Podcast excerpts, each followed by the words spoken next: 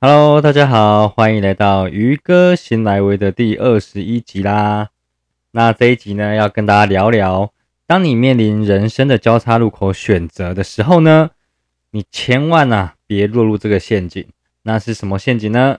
就让我们开始今天的节目吧。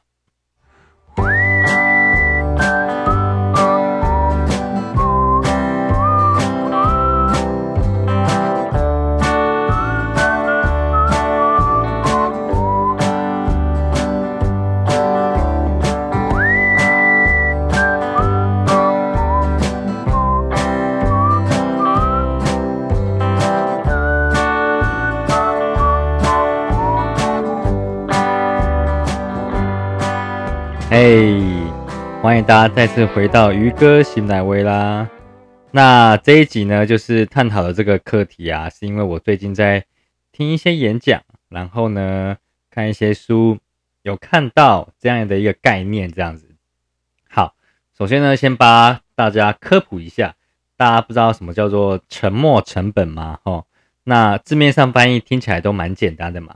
那沉没成本它是来自于经济学的一个名词，那通它通常呢就是可以跟可变成本来做比较哈。那大家都知道成本嘛，那成本可能就分很多种。那我这里不讲太学术的东西哈，它也是我在读研究所考试的时候呢，已经很久就是没有学习的东西。可是呢，今天的沉没成本呢，不是来跟大家讲商业上的东西，但是它这名词是从商业上来的。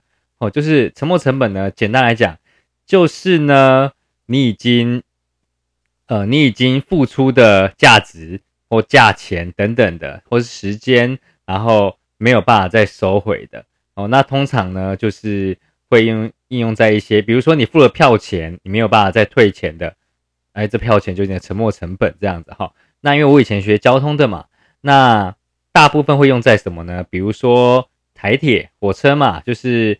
他如果位置没有卖卖，就是座位没有卖完，他这一班列车一走了，那车上的所有的空位就是他的沉没成本，他不可能再回来，然后说，哎，我要要求加座位这样子哈。只要那一班一过了，就多了很多空位的沉没成本。那呃，同理可证，就是在那个航空业，飞机也是这样的状况嘛。然后再来就是还有呃运输业，比如说你的货柜。哦，里面你可能还有空位，但是没有载满的货物，这也是所谓的沉没成本。所以呢，很多沉没成本啊，会用在经济学上面。经济学上面，比如说哈，为什么飞机机票你提早买会比较便宜嘛？然后或是呃，这个航空公司要超卖，它都是为了降低这个沉没的成本。OK，好，那一样就是退票会有一些手续费的机制，哦，或是你在多久前退，哦就。不会再给你退退款的，这就是所谓的沉没成本。好，那这都是在商业上、在经济上大家会去考量的，所以在定价或是一些行销策略上面啊，都会去考量到这个沉没成本。因为我只要时间一过了，我只要班车这个这班车一开了，我这船一开了，飞机一开了，你呢就必须要负担这些成本。OK，好。那大家可以比较可以明白什么叫沉没成本哈。那这跟我们今天的主题有什么关系呢？哦，就是各位啊，你在选择的时候，千万别落入一个陷阱，叫做做呃，这这个叫做沉没成本的谬误。哈，所谓谬误呢，就是很容易被人家误会的嘛。哈，看起来像很有道理，但实际上呢，并没有道理这样子。哈，那什么叫做沉没成本的谬误呢？我举个例子，这是我在维基百科上面哦查到的，这边跟大家分享一个呃沉没成本谬误，然后比较简单的例子，大家听了呢就是会比较有感觉。好，那比如说呢，我们今天呢，呃，就是人是理性的嘛，哈，如果我们考虑就是沉没成本呢，你可能会有几种结果，比如说我今天买了一张电影票，然后呢，但呢。我发现说，呃，我想要退票，但是却没有办法退票，所以我必须一定一定要付这个钱嘛。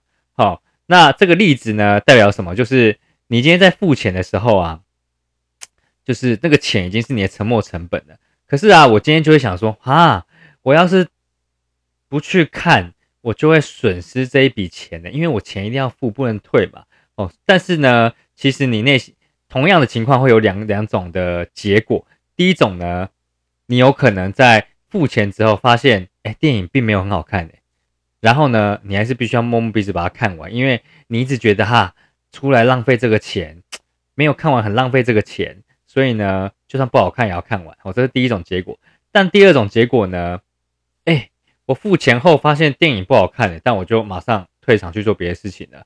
哦，那这也是另外一种状况嘛。但这两个状况哦，你都付了钱了，好，所以啊，你如果考虑沉没成本，你就会去忍受看完；但如果你不考虑沉没成本呢，你只考虑我开不开心，我呢就会退场去做别的让我开心的事情。好，所以你看哦，如果你后悔，就是你买票了哦，那么呢，就是你就是一定要去看这部电影嘛？对啊，所以所以这就是。呃，这就是我觉得，当人呐去考虑到沉没成本啊，你都会影响到你的决策的判断。哈，那这样一个小小的一个例子啊，我就延伸到大家的，呃，比如说你学生时期，好，然后呢，或你工作、你在创业或是爱情等等的，都可能会遇到一样状况哦。好，举个例子来讲，呃，我先讲大家一定会经历过的，就是大学选科系的时候嘛，好。大一我们通常就要高中考考了那个现在很多种考试方法嘛，繁星啊、吼推甄啊等等的，或是呃指定考科考试等等啊，不管什么方法，你都一定要选科系吧。但你真的可以知道你十八岁的时候你未来发展是什么吗？哇塞，你要活八十岁以上哎，你要活八十年以上哎，十八到八十，请问还有多久？哇，还有六十二年呢！你十八岁就知道你六十二年要做什么事情吗？通常不太可能嘛，哈！你通常只会知道阶段性我想要什么，但更大部分的人会怎么样啊？他只会知道哪一个我感觉比较有兴趣，哪个比较没有兴趣。所以呢，我做优先顺序排列。那有些人呢，他就是选校不选系；有些人呢，他就选系不选校，都可以，哈。重点来讲，就是十八岁的人，他不太可能会明确的知道自己未来人生要怎么走，只有很应该很少部分人才知道啦。我相信还是有的，就是哎，我立志一定要当老师的，哦，我立志一定要当科学家的，等等，他有可能受到很多很多的爸妈的影响啊，然后电影的感召啊，然后小说的感召都有可能。但是我遇过是大部分人不太可能在十八岁的人知道自己要做什么。可是啊，就很神奇哦。我们大学选科系啊，我们比如说读到大一，哇哇塞，真的没兴趣诶。比如说我就是 选了呃电机系好了，但我发现我去修别的通识课程，我是我去修别的科系的选修课程，我发现我对于 呃，比如说我对于财经比较有兴趣好了，但是我要放弃电机，我已经。一年了？哎，我真的要放弃它吗？我就不敢转系了。我想，好算了，把四年读完再说吧。哦，那通常呢，你就去当工程师了哈，你就不会去当企业的金融哦，金融业的那个呃理财顾问嘛，或是一些财经方面的哦工作。那为什么呢？因为呢，你觉得你已经付出了这个沉没成本哈，就是我已经花时间读了嘛，那怎么会？可以放弃呢，哈，这就是大学科系大部分会发生的一些状况。所以呢，鼓励你，你现在在面临什么？你要不要转系？你要不要呃转学？或是呢，你要不要重考？请你一定要想清楚，只要这个科系你目前读的是，你已经很确定你未来绝对不想要碰它，你也读的超没兴趣的，勇敢的去转吧，人生不差这一年啦，哈，就是。不用去考虑这个沉没成本，好，尤其是沉没成的谬误，就是啊，我已经付一年学费嘞，我已经付一年怎样怎样嘞，我我当初还就是为了这科系准备了这么多的，就是推荐的资料啊，或是考试的心力啊等等的哈，没有关系，你就是选择你现在想要去做的，好，因为你已经知道你不想了嘛，你未来。还有三四年，你就要你就要忍受它吗？那是更浪费这三四年时间。对不对？这是大学科系有可能会发生的状况嘛？工作一样也是哦。大家知道啊，工作的人呐，哈，就我们出社会之后嘛，就是我刚才讲的是学生时期，那再来就是出社会之后啊，你知道工作一阵子的人啊，最怕什么吗？最怕工资啊，年资不能累积，年资不能累积呢，薪水就不能调涨，薪水不能调涨呢，我就没有办法养家活口，还有我自己的生计，哦，有没有超超合理的？然后呢？年资如果没有好看一点呢，我找不到更好的工作。其实我的频道是不一定是强调工作的嘛，因为我就是跳脱框架看世界嘛。就是大部分工作的人啊，就是也也是有很很棒找到自己兴趣工作的，但是绝大部分是为了收入、为了薪水而工作的嘛。好，那但 anyway 不不管这个，我们去想啊，你看哦，如果你今天。工作了五年，工作十年，好，你觉得啊？我在这公司啊，我待了这么久了，我待了这么久了，我怎么可以放弃掉我的年资，然后呢，去转战另外一个领域呢？好，或是我放弃掉我的年资去创业呢？哎，这很可惜。假如说我创业失败怎么办？假如说我转战另外领域，哇，我要从本来我现在薪水六七万的，我要从三四万开始干起，这个叫我怎么忍得下去呢？好，这都没有错。但呢，因为你已经陷入了一个沉没成本的谬误，哈，就是呢，好像刚才开电影的一样嘛。你明明知道你接下来人生不是你想要的，哦，你明明知道电影不好看，可是你要忍受着把它看完，因为你会去想啊，反正没差啦，我就领个六七万呐，然后未来可能还可以加薪呐，我可以养家活口，我可以怎么怎样。好这样评估也没有错，但是呢，那是因为你一直考虑沉没成本。如果你今天换一个角度去思考哦，如果啊，未来的人生呢，我是可以开开心心的，又可以赚到我要的收入，又可以养家活口，甚至呢，我可以过上我的理想的生活模式。哎，你有没有觉得好像比较圆满一点，好像比较完整一点，就是符合你脑袋中的那个梦想画面？这就是，呃，如果你陷入一个沉没成本的谬误啊，你就会不敢去，不敢去改变。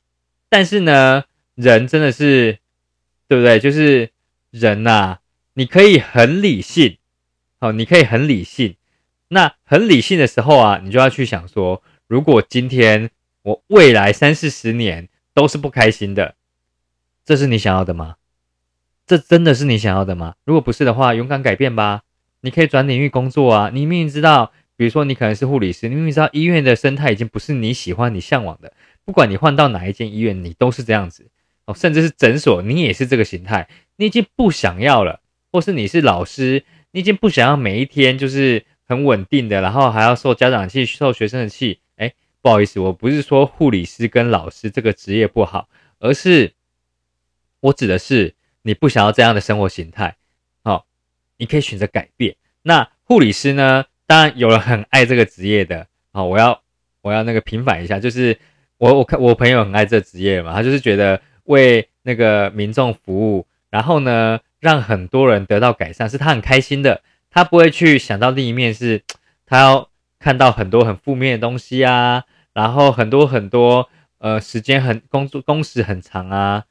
这都是可能会发生的，只是如果你今天比较在意的是这个，呃，让你不开心的点，那你未来三四年都会这样子，你就勇于改变。好，老师也是一样啊，他是有教育热忱的，他想要教导小孩，他想要让家长观念更正确的，他会着重于这一块。但是有另外一部分人，他会在在意说，他这一成不变的生活，而且呢，我要一直被家长气，我还要一直被学生就是呃捉弄等等的，哈。我每天都在教一样的课程，教十遍的，哇！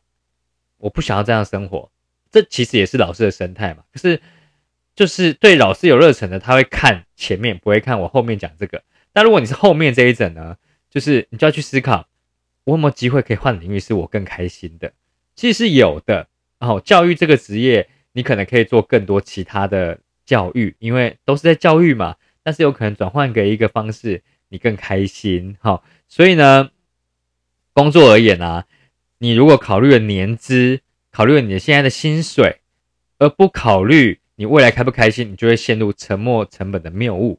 OK，好，那所以啊，大部分工作到一半想要去创业的人，就是因为他不考虑这个沉没成本谬误了。像我嘛，我有跟大家讲，我之前是在顾问公司嘛，然后读台大毕业，大家都觉得哇，哎，你台大研究所毕业，你怎么会去那个创业啊？哎，不对，我应该因为我在从事的行业是那个 New Skin 嘛，它是偏它是属于直销类公司，大家对直销还。还不理解的时候，他会觉得啊，你怎么会做这个？哈，他会觉得你怎么会选择一个感觉不是符合你台大研究所光环的一个职业哦？但是呢，你知道啊，这就是沉没成本了。那所有人给我的啊，不是所有人啊，有一部分人给我的建议就是说，哎，你做这个第一个没有，大家会误会啊，没有什么社会地位啊，然后等等等的，然后呢，你可能会就是。根本没有专业啊！假如说你真的没有经营的很成功，那你又失去了年资，有没有？又来了年资，然后呢，你又追不上你的同学，有没有？他已经断定我会失败哦，等等的，这就是很多人都在考虑这个沉没成本啊，然后他来拉住拉我一把，是往下拉的拉哦，叫我不要去改变这样子哈。但这个呢，就是我自己我自己的创业啊。我一开始会陷入这个沉没成本谬误。我说对耶，我读大学四年加研究所两年啊，我的专业，我的专业已经做到这样子了，读成这样子了，读到台湾第一学府了，我还做了这么多研究，读这么多 paper，然后呢，我的我的毕业论文也是我在我的老师最高分毕业哦，我很认真哦。那我现在都不管了吗？好，所以我没有那么极端呐。好，给大家一个建议，我呢做了一个。我自己可以接受的决定，就是在毕业的这几年，我全力以赴去看我的原本本行，但我不会去排斥吸收掉可以让我更好的机会。比如说，我就在呃当兵退伍的时候啊，我就来看看，呃，在 New Skin 这边创业，好，New Skin 这边创业，还有呢，在那个顾问公司，台湾前三大工程顾问公司工作，或我交通领域原本的领域去工作。甚至我也去面试了台积电，去面试了日商公司等等的，我都去看过很多这样机会。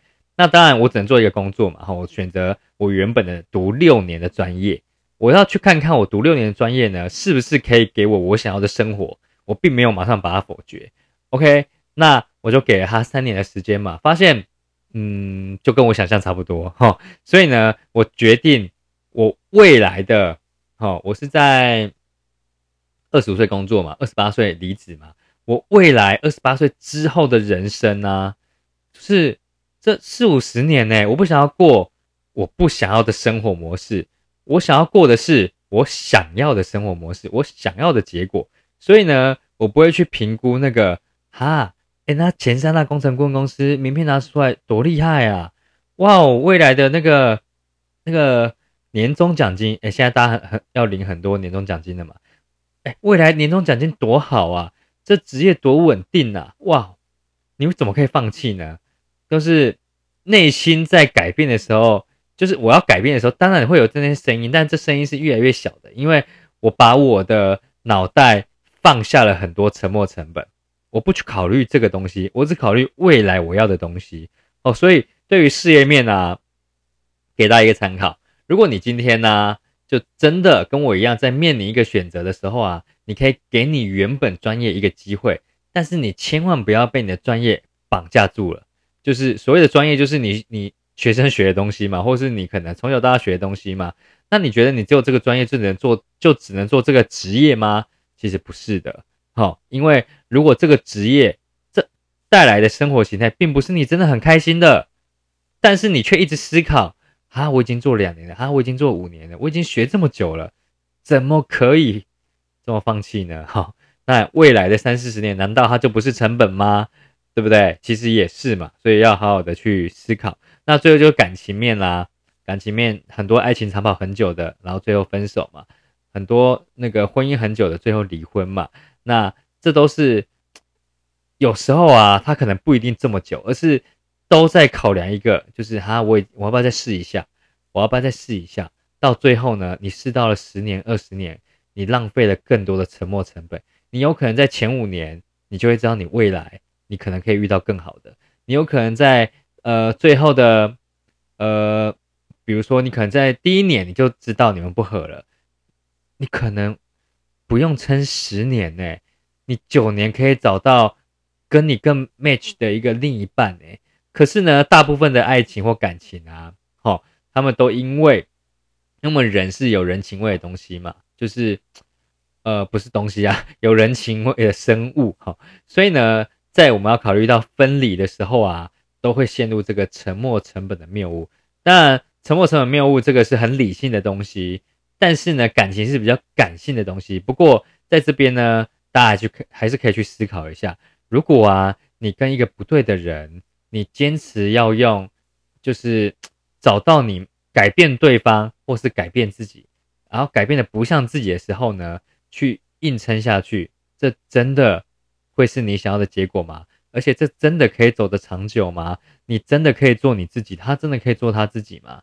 好，基本上我觉得是蛮难的啊。而是你找到你真的很喜欢，他也真的很爱你的人，好，这时候爱情才可以长长久久。OK，那当然我们频道不是做爱情的频道，哈，也不是做那个两性关系，哈，我们是做个人成长的。但是呢，这几个例子都可以让大家去思考哦。沉没成本会让你陷入了一个 迷失。其实你如果考虑了沉没成本，你付出更多的就是未来十年、二十年甚至三十年以上的沉没成本。好我再说一次哦，如果你考虑了过去的沉没成本，你有可能付出的是十年、二十年、三十年以上更多的沉没成本，因为你在三十年后哦，十年、二十年、三十年后，你考虑到哇，我如果早在十年前、二十年前、三十年前，我就做一个改变的决定，我就不会后悔了。好，所以啊，就是今天的节目啊，就是希望给大家一个你在面临选择的时候。千万别落入哈这个沉没成本的谬误哦，这个陷阱。如果你就是听完我的分享啊，你觉得对你有帮助，对你选择有帮助，甚至对你现在身边的亲朋好友有帮助，呃，请你把分享这个 podcast 给他听，好，然后也帮我的频道就是帮我订阅一下，一个评五颗星的评分。然后呢，如果你有什么想要跟我交流的，也可以帮我。留个言，好，那如果你觉得我做的还不错，然后想要支持我的，我有抖内的连接，大家也可以点进去，好，但当然我不是以这个为生嘛，我只是觉得，呃，这是小鼓励，请我喝杯咖啡嘛，我在我可以在那个播播我录完的时候呢，可以喝杯咖啡，我就可以觉得哇，空中跟大家交流也是蛮开心的这样子，哈，那以上呢就是我们今天，哈，我今天有完成哦，就是礼拜。我有上次有说礼拜六跟礼拜二要挑战自己定期播嘛，然后第二次有完成的，希望我可以持续下去。然后呢，希望大家呢也可以持续去锻炼自己的呃思考力，让自己越来越好。好，那就是今天的呃鱼哥的新奶味哦。那很感谢大家收听，我们下次见喽。